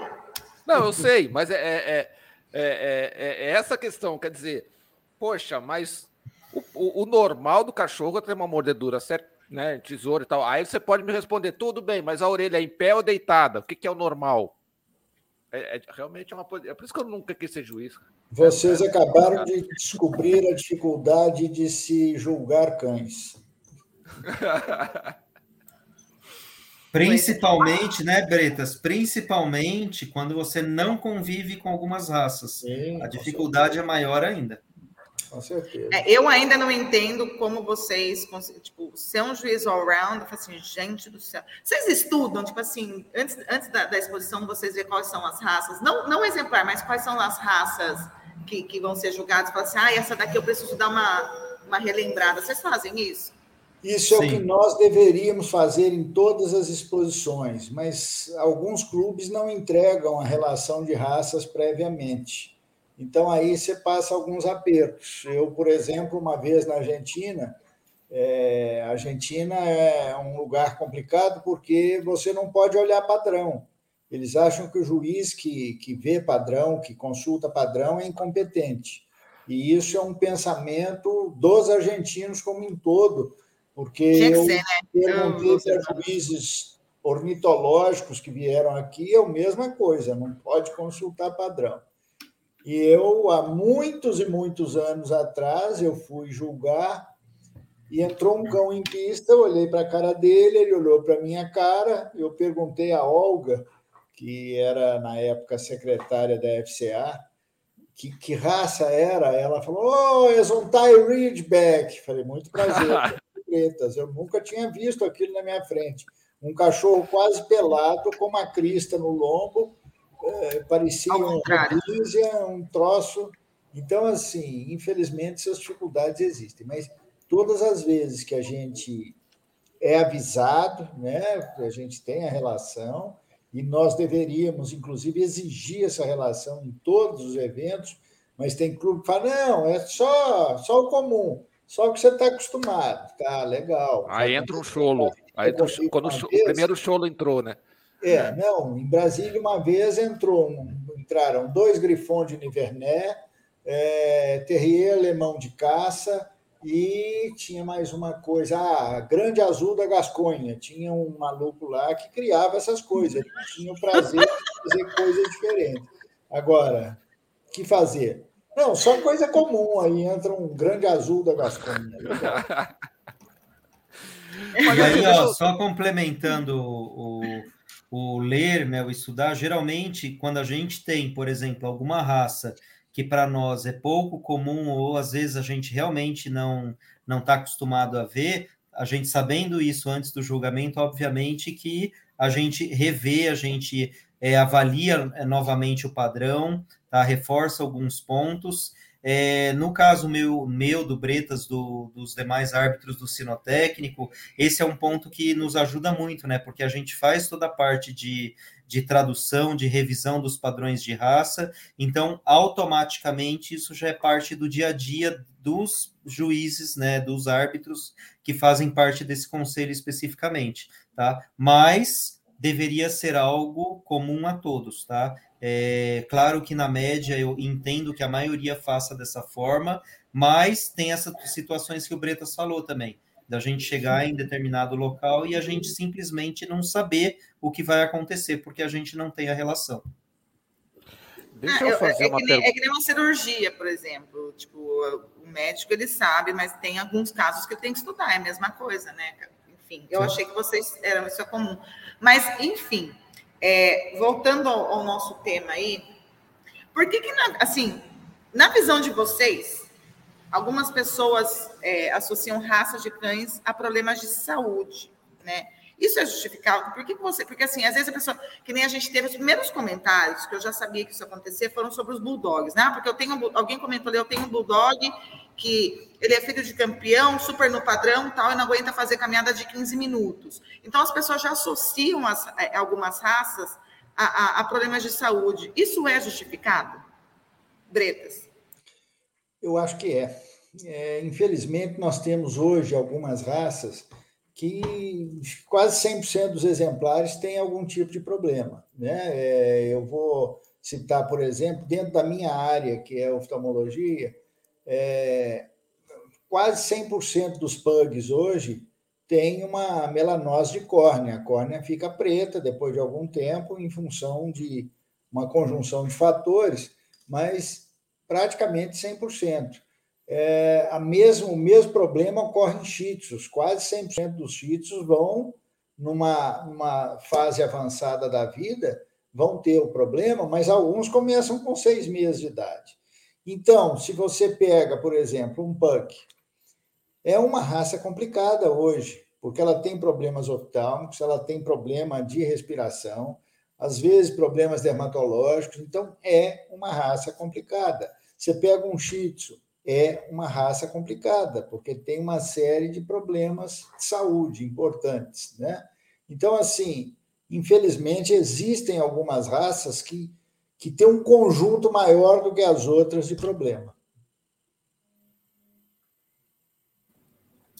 É, e aí cabe, e aí, aí cabe a, a, o papel do criador, né? É, o criador ele tem que ter consciência, ele tem que saber das principais doenças que acometem aquela raça, ou às vezes o que ele já vivenciou, que ele tem no, naquele plantel, e tentar selecionar animais livres daquele problema ou que, que eles não é, transmitam para os seus descendentes. Tá? Então, esse é o primeiro ponto. E o segundo, que vem sendo é, bastante trabalhado até internamente na CBKC, é importante a gente colocar isso, é, são os conselhos de raças determinando né, o que, que é importante para aquela raça, é, o que, que a gente deve fazer como seleção para é, visando saúde e bem-estar, tá? E quais as formas que você pode aprimorar, melhorar, diminuir o problema na, naquela raça em específico, tá? Eu vi aí para trás, a Duda até colocou do, das instruções específicas, né, de, de das raças, então a gente tem um documento que é, para esse fim, para os árbitros, para os criadores em geral, é, visualizarem os principais problemas em, nas suas respectivas raças. Claro que isso geralmente é, é, é direcionado para o país, porque às vezes o problema que a gente tem aqui é diferente do problema, por exemplo, lá da França, dos Estados Unidos e assim por diante, tá? mas a importância, de novo, tá? do criador e principalmente tá? dos conselhos de raças que determinam né, como que a gente pode melhorar esses problemas na criação. Ô, Cláudio, ô, Breno, assim, ó, eu tenho uma visão que, que eu acredito muito que a questão de conscientização, educação é algo que a gente consegue é, impactar, mas infelizmente não é uma coisa de curto prazo, né? Ela vai de médio a longo prazo. E uma das questões que eu acredito que, que, que aconteça é que a maioria dos criadores, né, vou dizer, do, no, no, no, total, não participa de exposição e tal, mal conhece o padrão e tal, e às vezes isso pode acontecer por N razões, entre as quais é, a falta de, embora ainda hoje, né, a falta de um material para estudar, para ter um, um, um para se educar com relação a isso. É, existe alguma. É, eu sei que existem as iniciativas das palestras e tal, mas acho que as palestras, na minha visão, estão no nível 2 ou 3, né? Elas são de raças especificamente. Existe algum guia ou existe a intenção de fazer algumas aulas para quem está começando? É, você acha que isso poderia ajudar efetivamente para quem está começando? Às vezes quem, é aquilo que quase muitos começaram, muitos que hoje são, estão lá na ponta, começaram comprando um, um filhotinho ali no, no, no, pet shop ou na feira, não sei o que, comprando na internet e tal, e aí depois foram correndo atrás. Você acha que, que isso pode ajudar com que a, a, a criação de, uma, de um certo de, uma certa maneira consiga é, ter um nível pelo menos melhor de saúde dos animais? Olha, é, com certeza sim, tá? É claro que a conscientização em todos, é, em todas, para todas as idades, para todos os nichos, é essencial, né? Quanto mais a gente traz a informação e quanto mais precocemente isso acontece, claro que a gente tem pessoas mais bem informadas que entendem esses conceitos, esses preceitos e automaticamente divulgam isso. Tá? Então, exemplo, se a gente fizesse né, um, um trabalho tá, de conscientizar as crianças, tá lá no início da, da, da idade escolar delas, do que é uma criação, de quais os princípios das, da, das criações de raças, por exemplo, caninas, é, o que, que se faz, o que, que se pre, é, preconiza, o que, que, se quer com a criação, se tudo isso fosse mostrado desde lá do início da fase educativa das crianças, obviamente que esse conceito ele vai para casa, a criança vai entender da importância da criação, mas também vai entender de como ela deve ser realizada, e com isso a gente é, teria uma sociedade que desde o início da vida até o final né, do ciclo aí, todos saberiam a importância, a necessidade e o que fazer para criar da melhor forma possível. Tá? Eu falo um pouco, né? O Bretas é prova viva disso, ele é, fez isso muito mais tempo que eu, tá? Mas na própria, por exemplo, formação veterinária, tá? A gente tem pouquíssimas universidades hoje que têm, por exemplo, uma cadeira de sinofilia dentro da, da, da grade curricular.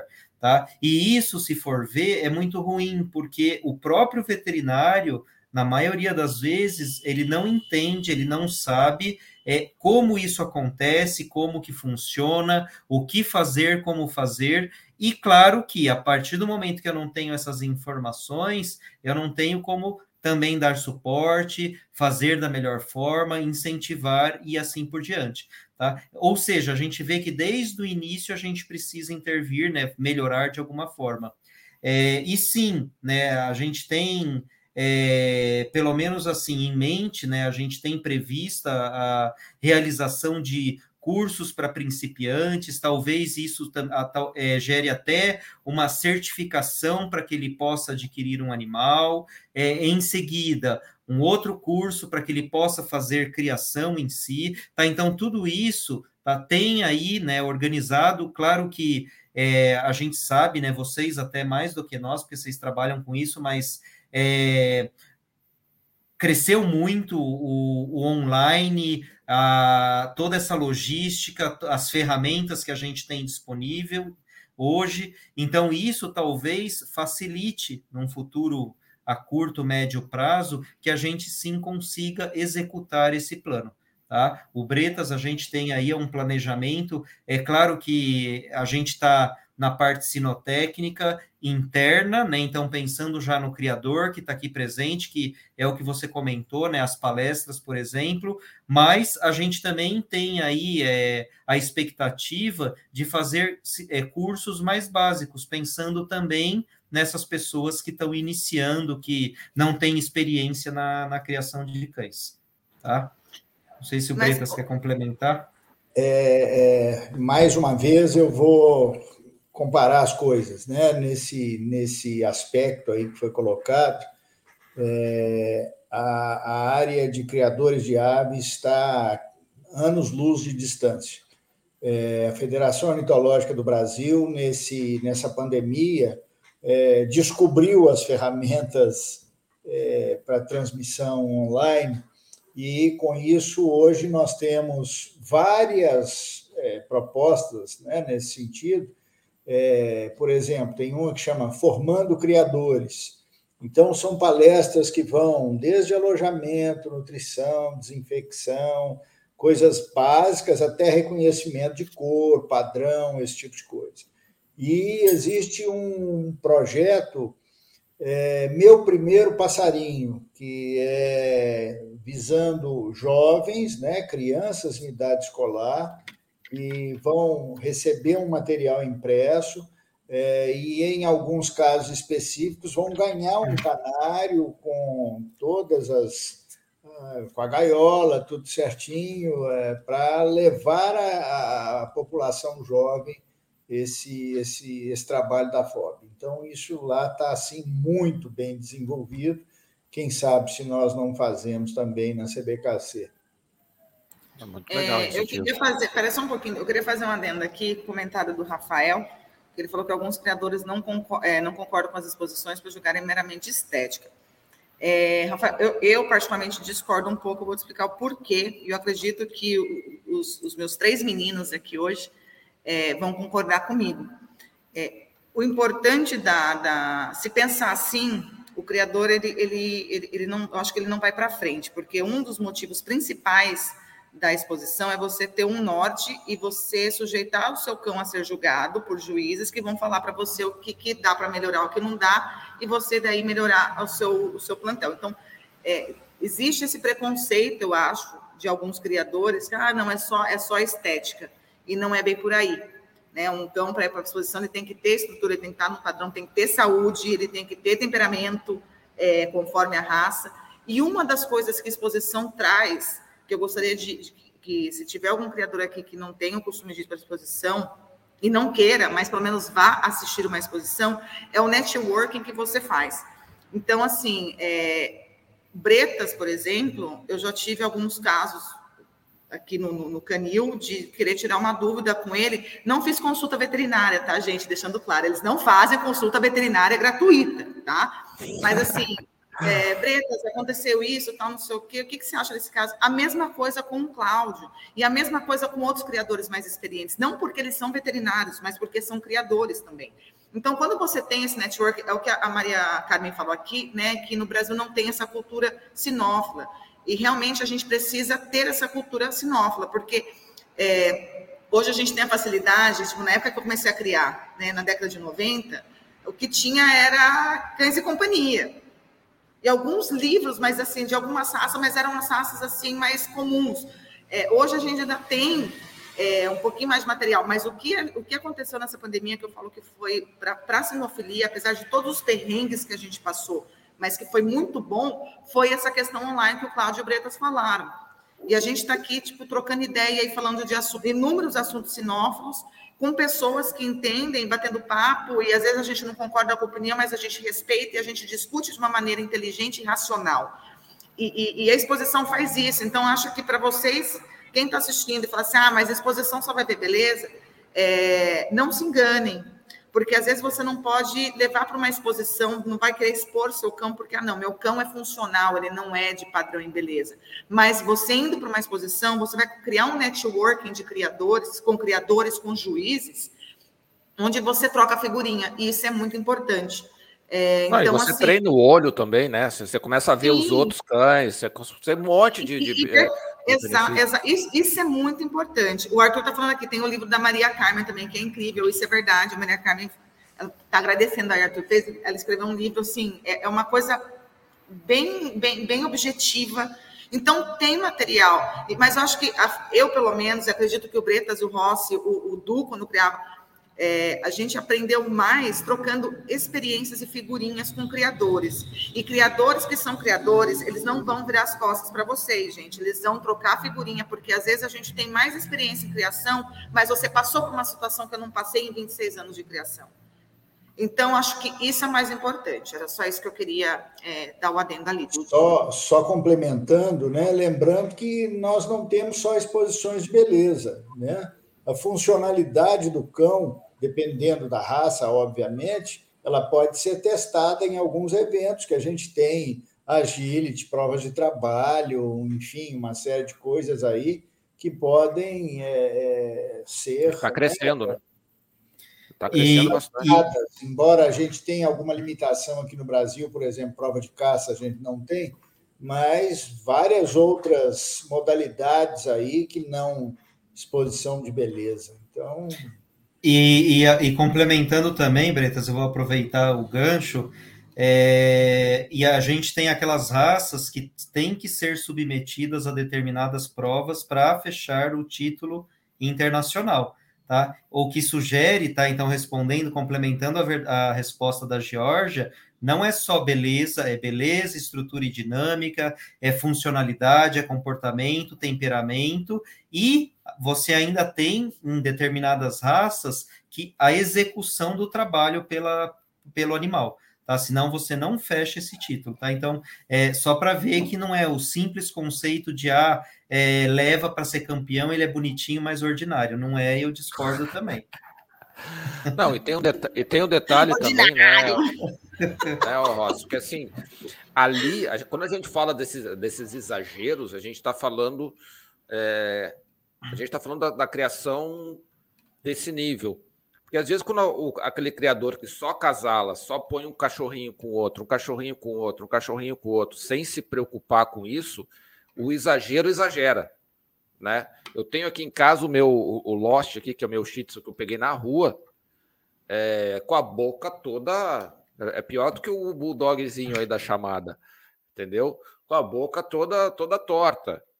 Pergunta se ele tem é, luxação de patela. Óbvio, entendeu? Mas é oriundo de uma criação que não segue nenhum tipo de, de, de, de qualidade um de saúde.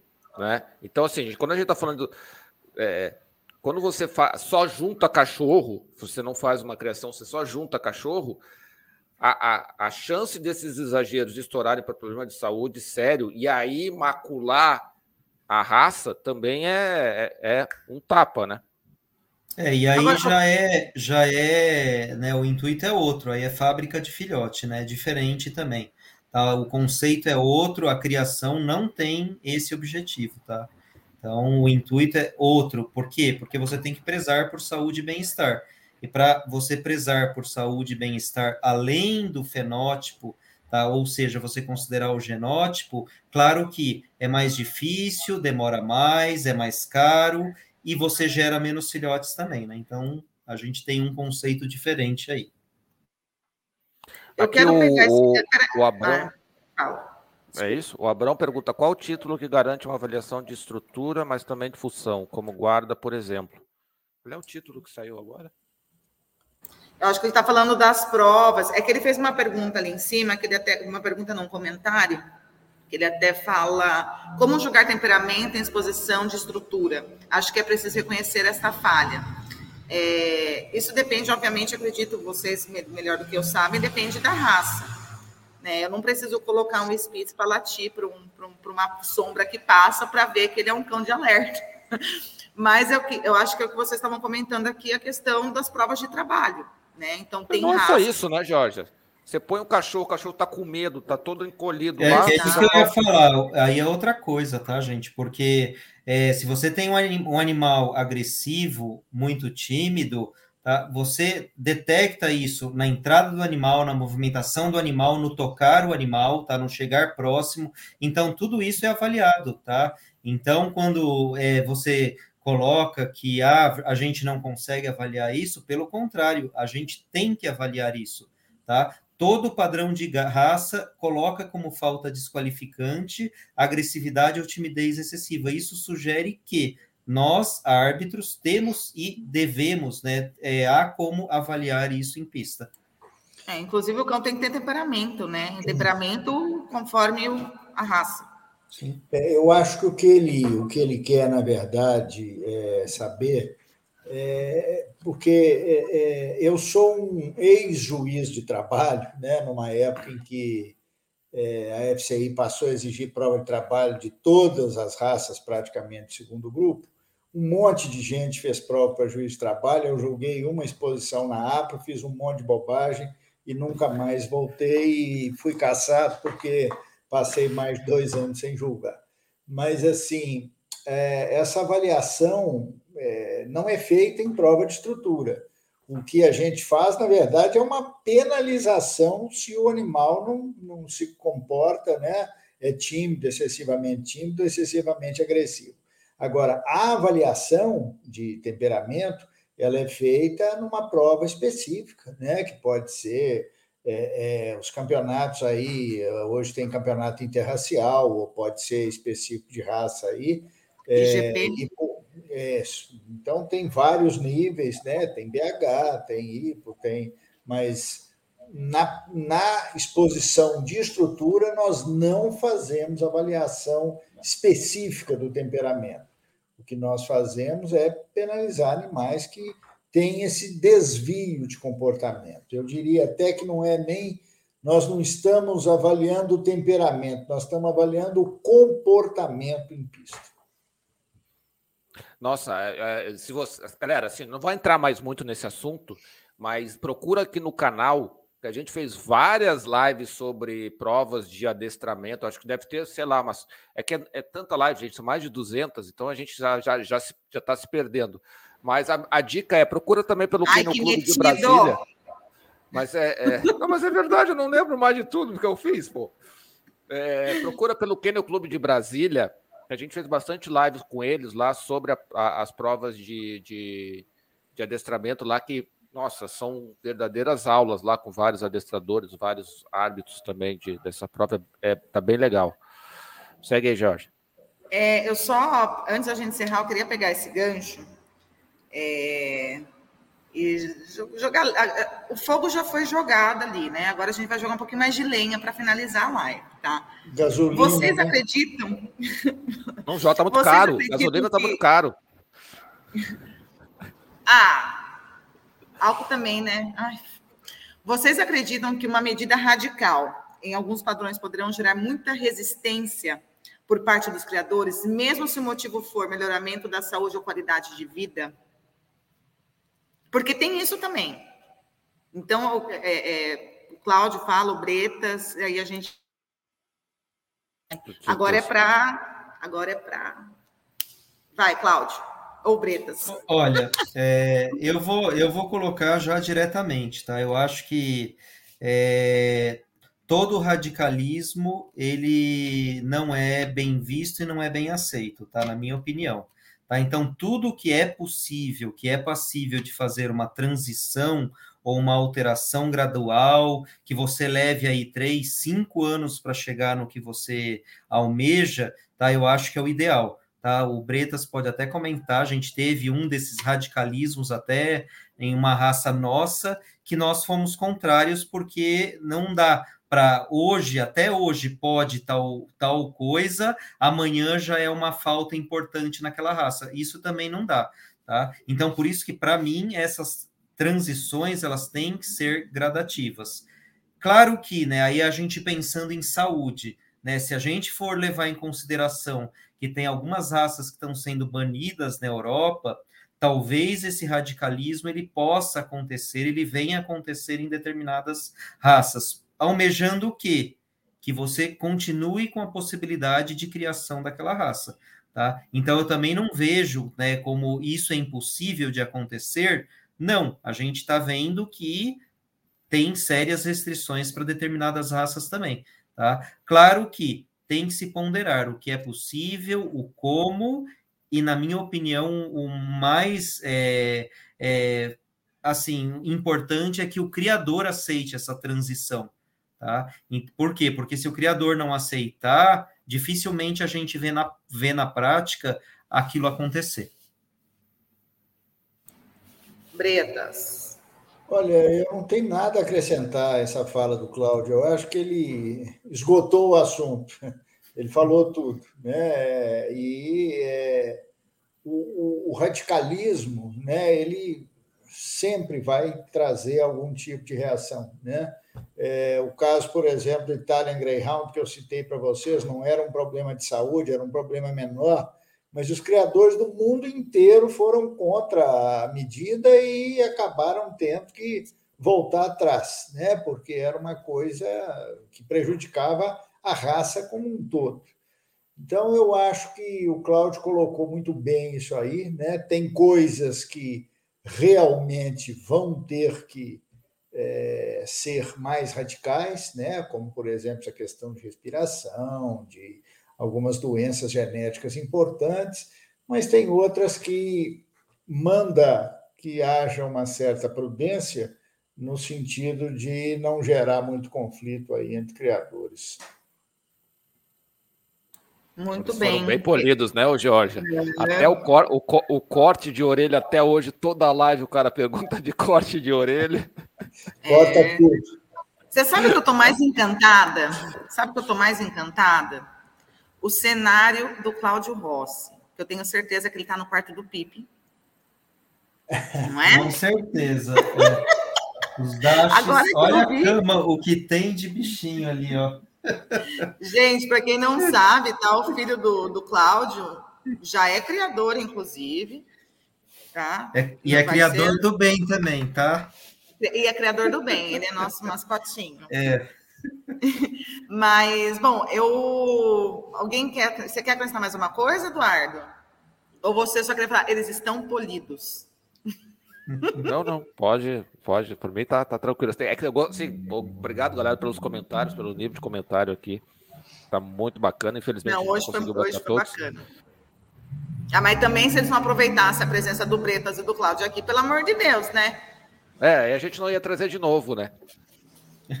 Tá vendo? a Nateuska falou, estava pensando a mesma coisa do quarto. Nateuska, que também é criadora do bem, tá, gente? Mas vamos. É, eu vou passar a palavra para vocês, para vocês fazerem aí as últimas considerações, e eu já volto aqui para me despedir. Mas de antemão já quero falar que assim, muito obrigado mais uma vez essa dupla dinâmica que a gente adora, que eu respeito muito e tenho como amigos, é, e grandes criadores veterinários aí. E espero que logo mais a gente se encontre de novo aqui pessoalmente. E eu quero mandar um cachorrinho para o Breta julgar para mim, para eu saber dessas. Vamos ver se eu estou no, no, no, caminho certo. Mas, tá. Cláudio, a palavra é contigo. Obrigado. Bom, é, primeiro, é, novamente agradeço o convite, tá? É um prazer estar aqui com vocês. É, a gente sempre que pode, claro, sempre que é convidado é, e consegue atender, a gente vem, porque é sempre importante esse debate, é, a, a discussão, né, quando tem argumentos e traz situações para evolução da criação, sempre são é, importantes, e o que a gente tenta fazer é trazer a nossa é, parte de formação técnica, experiência, né, o, o trabalho como veterinário, a parte sinófila em si. Então, tudo isso a gente traz para tentar é, discutir, né, argumentar e, claro, é, melhorar a criação como um todo.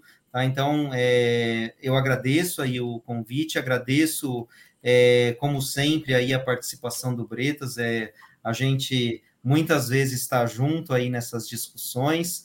É, como a Georgia falou lá no início, a gente traz é claro, né, a nossas, as nossas opiniões pessoais, então é, não dá para levar em consideração que eu falei em nome de, da, da entidade, claro que muitas é, informações a gente trouxe da CBKC, mas é, leve em consideração que a parte de opinião é nossa, tá? Então, espero que tenham gostado e a gente está aí à disposição para uma próxima. Boa noite a todos. Bretas? Bom, pessoal, é, eu também gostaria de agradecer a oportunidade, né, me colocando à disposição para futuras é, demandas que vocês tenham, né, e é, é, o que nós comentamos durante toda essa, essa live, né, eu acho que hoje é, as, as coisas estão mudando, né, essa questão de bem-estar animal hoje ela é de suma importância, né, a, a sociedade mudou, então nós temos que realmente estar muito atentos a isso, né? Nós temos que criar bem, nós temos que preocupar com a saúde dos nossos exemplares, e isso passa, obviamente, por essa questão de exageros, né? Então, tentar sempre buscar animais dentro do padrão, mas sem tantos exageros, ok? Uma boa noite a vocês. Dudu? Então, pessoal, primeiramente, obrigado a vocês que estão aí nos assistindo, que participaram bastante, eh, estão participando bastante. É, muito obrigado ao, ao Bretas e ao, e ao Cláudio é, por virem debater um tema polêmico. Tá? Antigamente as polêmicas meio que eram meio evitadas, mas hoje em dia a gente tem assim uma qualidade muito bacana aí, com dois profissionais que, que, que, gostam né, de debater, de conversar sobre qualquer tema com eles, é muito, muito bom, muito enriquecedor. É, esperamos que a gente tenha contribuído um pouquinho aí, tanto na parte de, do, do, entretenimento, né, quanto na parte da informação sinotécnica e tal. É, obrigado, não esqueça aí de deixar os likes, compartilhar, avisa para a galera lá da exposição no final de semana que a live foi boa para caramba para eles assistirem também. É, uma boa noite a todos. Muito obrigado ao Bretas e ao Cláudio. E Georgia, está contigo. É, hoje eu, vou sair da live hoje assim muito feliz porque como, como o Eduardo falou, é uma discussão é, gostosa, né, um bate-papo gostoso onde a gente aprende também. Isso é um do, eu também aprendo muito é, estando aqui hoje fazendo parte do canal. Então mais uma vez eu queria aí agradecer o, o, o Cláudio e o Bretas e o Du também, pra, né, por a gente estar aqui hoje discutindo isso. E vocês, vocês foram maravilhosos hoje. Foi, foram muitos comentários, assim, aqueles que a gente não conseguiu fazer, responder.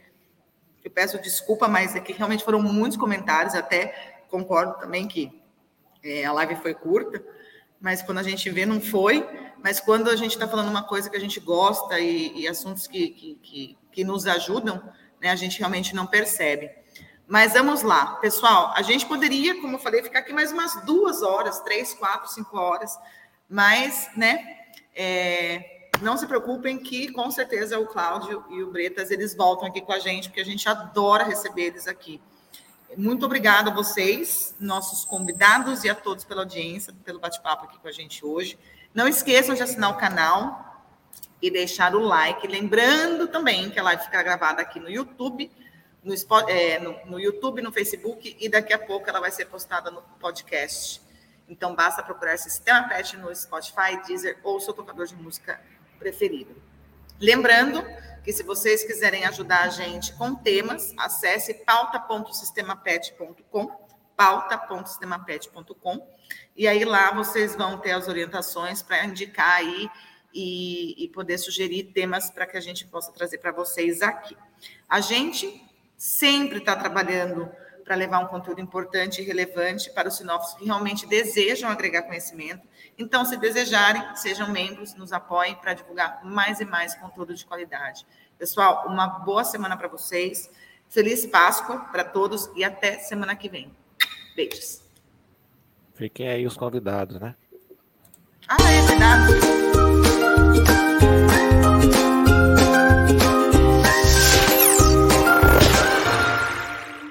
Sabemos que os criadores têm muito pouco tempo para cuidar da divulgação de seu trabalho na internet. Mas tudo mudou com a chegada do sistema PET, uma solução completa de gestão e marketing para criadores de cães e gatos. A plataforma gera um site moderno, eficiente e inteligente focado especialmente para a melhor visualização do trabalho de criadores. Contamos com várias formas de deixá-lo destacado no Google, facilitando que seja encontrado pelos clientes que desejam um criador sério. Acesse o sistemapet.com e apareça para o mundo agora.